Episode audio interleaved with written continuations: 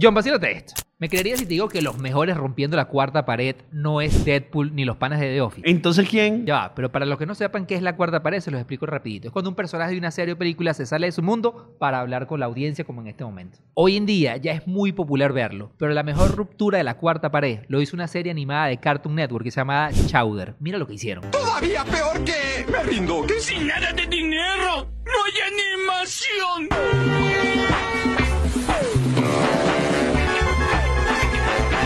Ya tenemos suficiente.